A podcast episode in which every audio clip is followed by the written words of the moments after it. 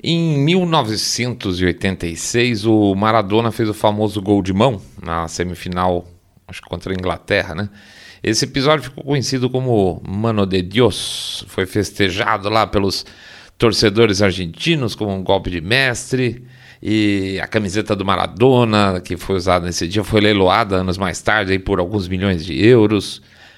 Culpa dos argentinos por sentirem se sentirem, não sei, ou sentirem que ele é alguma coisa? Não. Não duvido que se fosse um brasileiro, se fosse um russo, se fosse um inglês, não seria a mesma coisa. Talvez com mais de um pouco mais de compostura, vamos chamar assim, dependendo do país, mas eu não duvido não. O problema, além do Maradona ter usado a mão para fazer o gol, foi o juiz não ter visto ou ter visto feito vista grossa, não sei. A justiça, infelizmente, nesse caso, falhou. Mas a justiça falhar não faz, a gente sabe muito bem, né? Do culpado ser inocente. Veja o caso aí do nosso presidente. Eu queria contar uma história hoje para vocês e vou dar uma viajada por aqui, tá?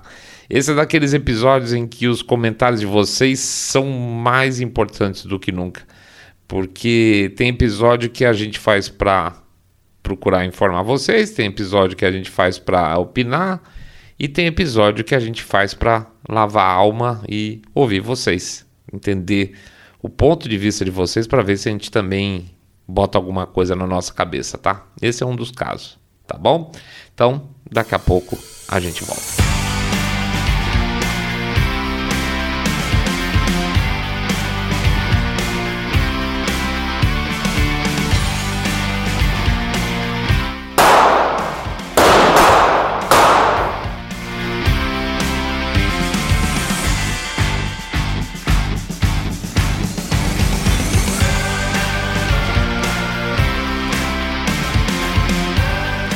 Saindo da bolha.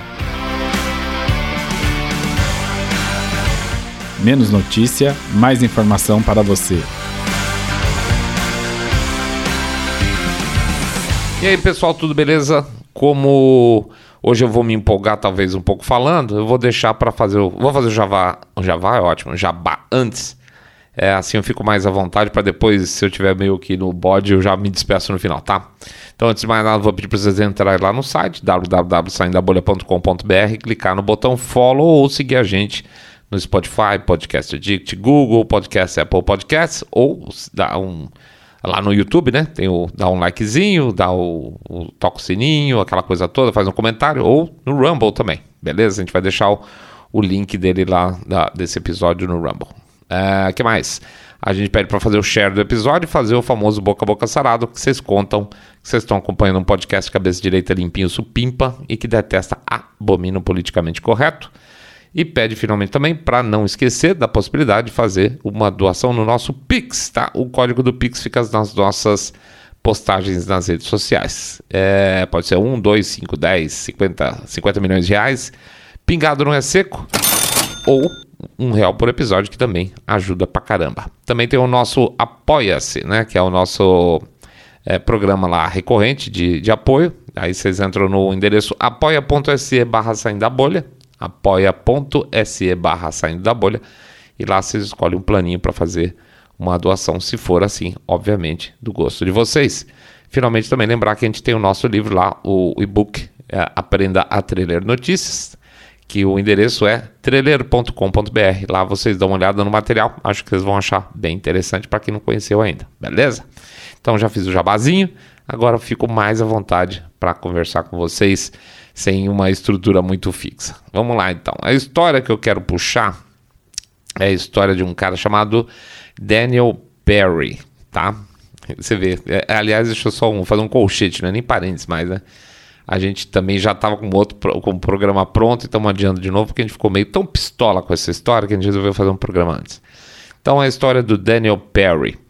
O Daniel Perry estava lá no turno dele trabalhando como motorista de aplicativo no dia 25 de julho de 2020, tá? Era quase 10 da noite e naquela mesma noite estava é, tendo mais um daqueles protestos violentíssimos que aconteceram durante todo o verão, lembra do, nos Estados Unidos, o Summer of Love, né? o verão de amor, é, aqueles protestos do Black Lives Matter. É, eles estavam dessa vez então estavam tocando terror em Austin, no Texas. Para quem se surpreende com isso, não se esqueça que Austin é governada por democratas e por isso mesmo está virando um lixo como toda metrópole governada por progressistas, né? Muito bem, o Daniel Perry estava lá dirigindo, fazendo as coisas dele, vivendo a vida dele, virou uma rua e quando ele percebeu, ele estava dentro de um protesto do Black Lives Matter. E aí, imediatamente, o carro dele foi cercado e começou uma situação de tensão, confusão, etc. e tal. Até que um dos manifestantes, chamado Garrett Foster, chegou na direção dele e apontou para a cara dele uma AK-47, tá? na direção da cabeça do sujeito dentro do carro. Como reação de defesa, o motorista, que também estava armado, né? pegou lá o, a arma dele e meteu cinco tiros no tal do Garrett Foster e tchau, Garrett Foster, né? Alguns dos dois era negro? Não. Então não tem nenhum racismo envolvido aqui. Nem que se queira forçar muito o discurso, não tem nada de racismo nessa história. Concorda comigo? Branco, branco, dois lados. Um cara puxa uma AK-47, aponta para a cara do outro, toma cinco tiros e morre. Muito bem.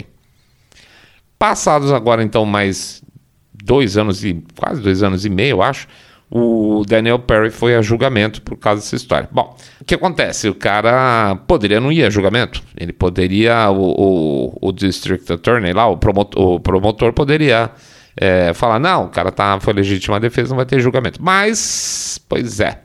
O promotor lá, o procurador lá de. Promotor, perdão, de Austin também é um democrata radical eleito, né? Eles são eleitos lá nos Estados Unidos.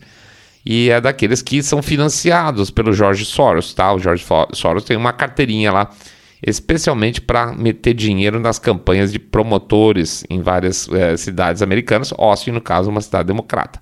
E adivinha o que, que aconteceu tendo um, um, promotor democrata? Aconteceu que, apesar de tudo, é, o tal do Daniel Perry foi considerado culpado, condenado pelo assassinato do Foster. Bacana, né? Muito bem, você pode falar. Mas se eu sair da bolha, justiça não é perfeita. Ela pode condenar um inocente sem querer de vez em quando. É, pode, mas não deve. Mas pode acontecer, claro. Por isso que as pessoas são inocentes até que se prove o contrário, né? Ninguém, em princípio, é, tem que provar a inocência. Cabe ao poder público, se estiver acusando, como é o caso da promotoria lá de Austin, tem que provar a culpa do, da pessoa. E o caso do Perry mostra que hum, essa história de todo mundo ser inocente até que se prova em contrário não foi muito levado em consideração. Ao contrário do que a acusação diz e levou, é, especialistas mostram claramente que o carro do Perry, quando encontrou a multidão, desacelerou, tá? Ele virou numa esquina, pau, deu de cara com os caras e desacelerou. Ele não, não investiu contra as pessoas, ele não estava buscando confronto de forma alguma, ele, ele se surpreendeu com a situação. Agora, o mais uh, repugnante dessa história aconteceu ontem. O detetive que estava liderando as investigações do caso, ou seja, o cara que está acompanhando, fazendo todos os levantamentos, coletando provas, etc. e tal, ele, o detetive líder entrou com uma ação na justiça reclamando que as mais de, veja bem, 100 páginas, 100 páginas com provas que excluiriam a culpa do motorista foram simplesmente suprimidas do caso. E o júri, quando analisou o caso, nem teve contato com essas evidências para tomar decisão. E isso basicamente é um crime, porque basicamente não deu a chance de defesa correta para aquele que era considerado o réu. Ou seja, daqueles que nós esperamos a lei, nós estamos vendo aí crimes sendo perpetrados. O caso deve agora provavelmente para apelação, principalmente em função dessa entrada desse detetive. Mas imagina estar na pele de uma pessoa ameaçada uh, de morte, né? Ela foi ameaçada de morte, então AK-47 na testa, ser presa e passar um longo período na cadeia. Imagina estar tá lá tocando sua vida normalmente, é, sei lá, indo buscar seus filhos na escola, indo no supermercado, indo para o trabalho, e um dia do nada ver toda a sua vida destroçada, porque um imbecil, para mostrar que é sacudo, apontou uma AK-47 na sua cara. E pode apostar que esse asno que tomou cinco tiros só estava muito macho lá apontando a arma para os outros porque estava no meio de uma multidão que estava apoiando ele e ele estava se sentindo protegido. Ele sentiu força, ele sentiu testosterona, ah, eu sou macho pra caramba. E pulou com a K-47, apontou na cara de um sujeito e esqueceu do básico. Esqueceu do básico que é não se aponta uma arma para alguém, a não ser que você vá atirar. E ele apontou e morreu. E portanto é burro pra cacete. Mas isso não invalida o estrago que ele fez na vida de um terceiro sem nem mesmo ter puxado o gatilho, concorda? E aí, e a, e a, justiça, senhores? E se não aparecesse o detetive lá para chutar o pau da barraca e dizer que, oxo, esse caso foi uma fraude? As, exatamente as provas que poderiam ajudar a defesa não foram consideradas. Acabou. Tipo, é, vai pra cadeia, né? Fica lá o, a notícia no ciclo de notícias 24 horas e acabou e o cara, azar, fica o resto da vida dele porque essas coisas elas se perdem numa quantidade de notícias gigantesca e fica por isso mesmo. Mas e a justiça, né? Até porque é claro, é claro que para a imprensa em geral, o Perry é um assassino, né? Ele matou um coitado inocente no meio de um protesto do Black Lives Matter. Né? Assim como já tinha acontecido antes no caso do Kyle Rittenhouse, que foi inocentado, ainda bem. Mas assim, se o cara não estava com Black Lives Matter, é claro que ele é culpado pau na máquina. São pessoas horrorosas que estão no meio, independente do cara ter se perdido com um carro no meio de uma manifestação. São monstros conservadores, direitistas, prendam todos eles, fascistas, não é assim que funciona? Pois é. Antes de mais nada, eu quero pegar mais um caso rapidinho aqui com vocês, dessa vez não em Austin, mas em Seattle, uma outra cidade eminentemente democrata.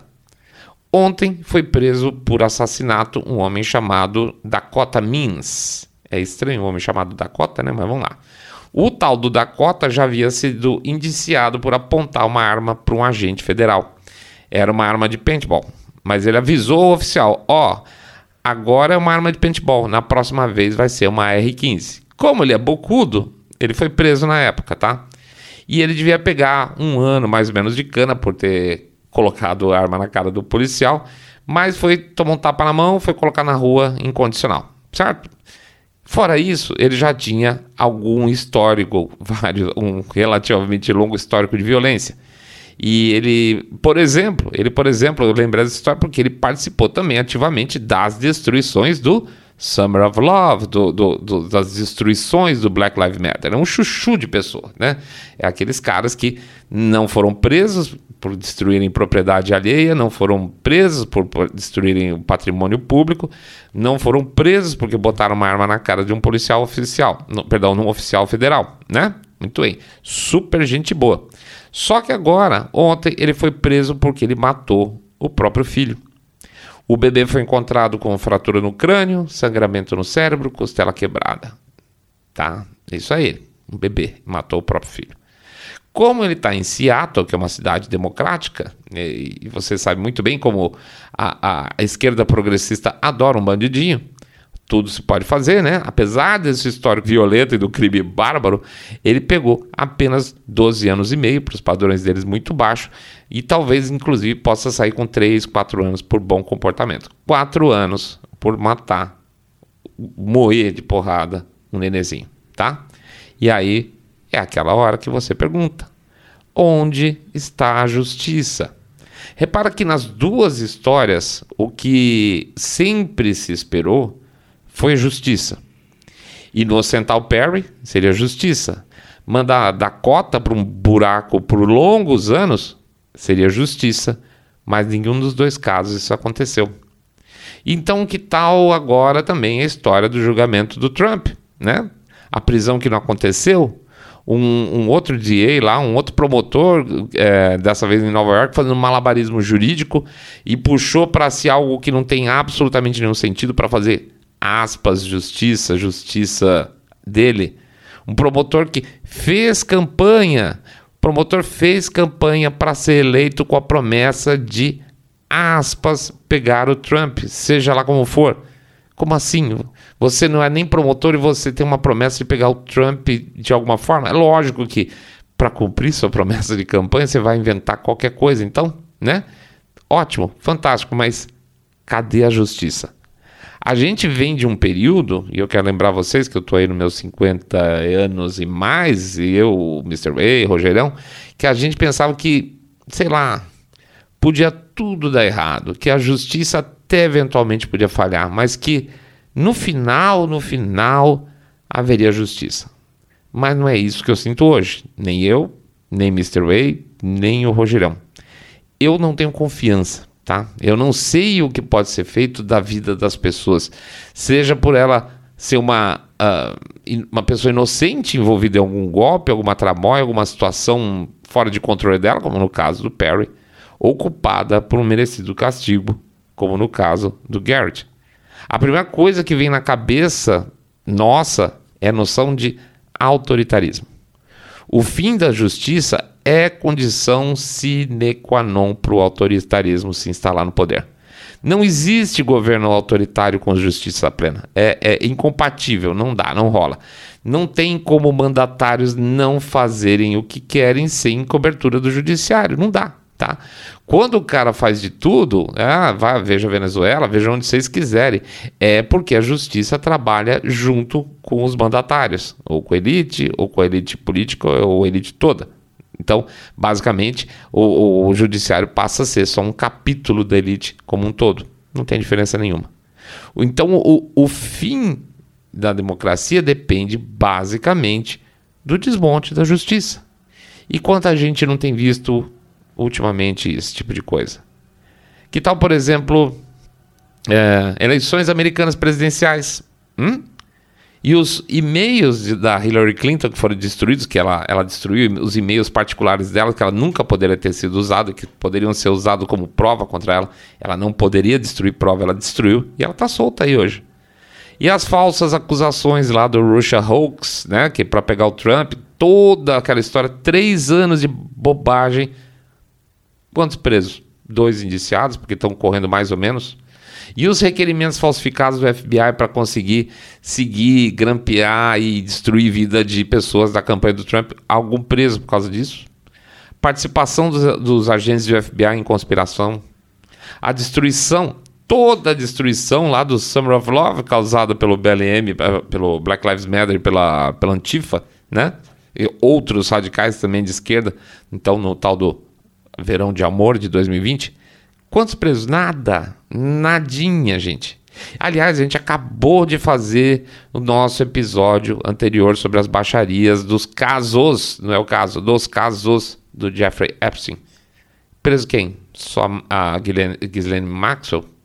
Pouco, né? Então, nada, gente, nada de cana. Isso aqui que eu falei em um parágrafo praticamente com vocês é simplesmente um monte de gente em cana e você vê um caso, Ghislaine Maxwell. E o que acontece quando não existe mais justiça? O que se faz? A gente não tem essa resposta, mas tenta dar um pitaco. Tá claro que o vácuo da justiça é a porta aberta para o autoritarismo. Então, não exigir justiça não é pedir, é exigir justiça é de verdade. Se você não fizer isso, é dar a cabeça para a guilhotina, por comodismo. A gente sempre acha que injustiça só recai sobre a cabeça alheia até que ela acontece com a gente.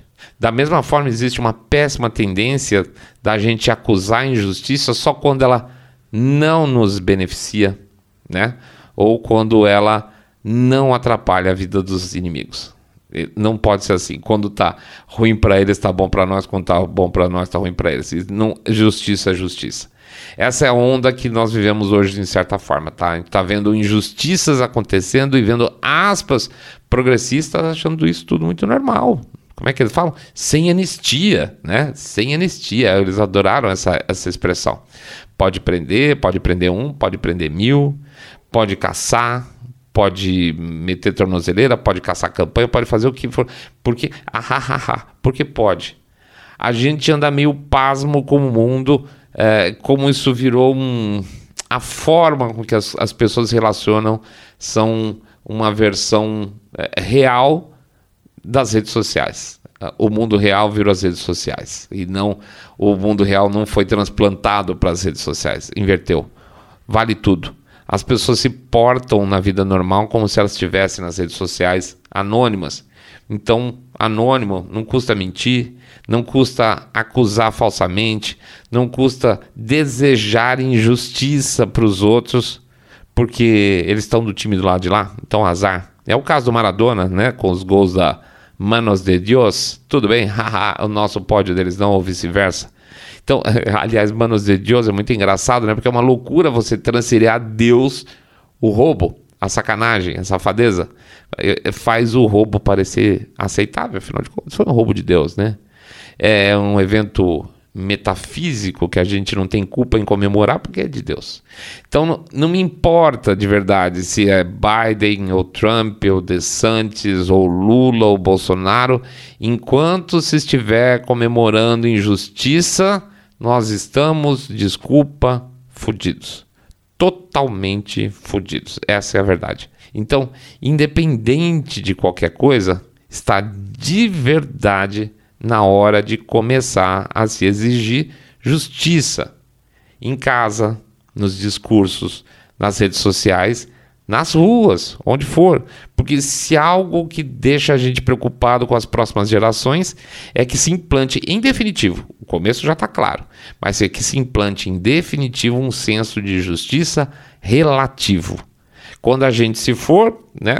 Daqui a pouco vamos nós, quem é mais novo vai depois. A teórica sequência natural é essa. Fica para a próxima geração esse peso, o peso da justiça relativa e vai por mim. Se a gente, eu e você, se a gente não fizer nada a respeito, começando a partir de hoje, o que vai acontecer com essa molecada na próxima geração vai ser culpa nossa. Pode apostar nisso. Tá bom, gente? É isso aí, pessoal. A gente agradece a presença de todo mundo. Vamos lá em frente, né? Não vai ter jabá no final. Olha que legal. Vou desejar para vocês um excelente fim de semana, uma boa Páscoa para todos, aproveitar esse momento de meditação, tá bom? Grande abraço para todos, um abraço para a família e os amados de todos vocês. Fiquem todos muito, muito, mas super, super bem.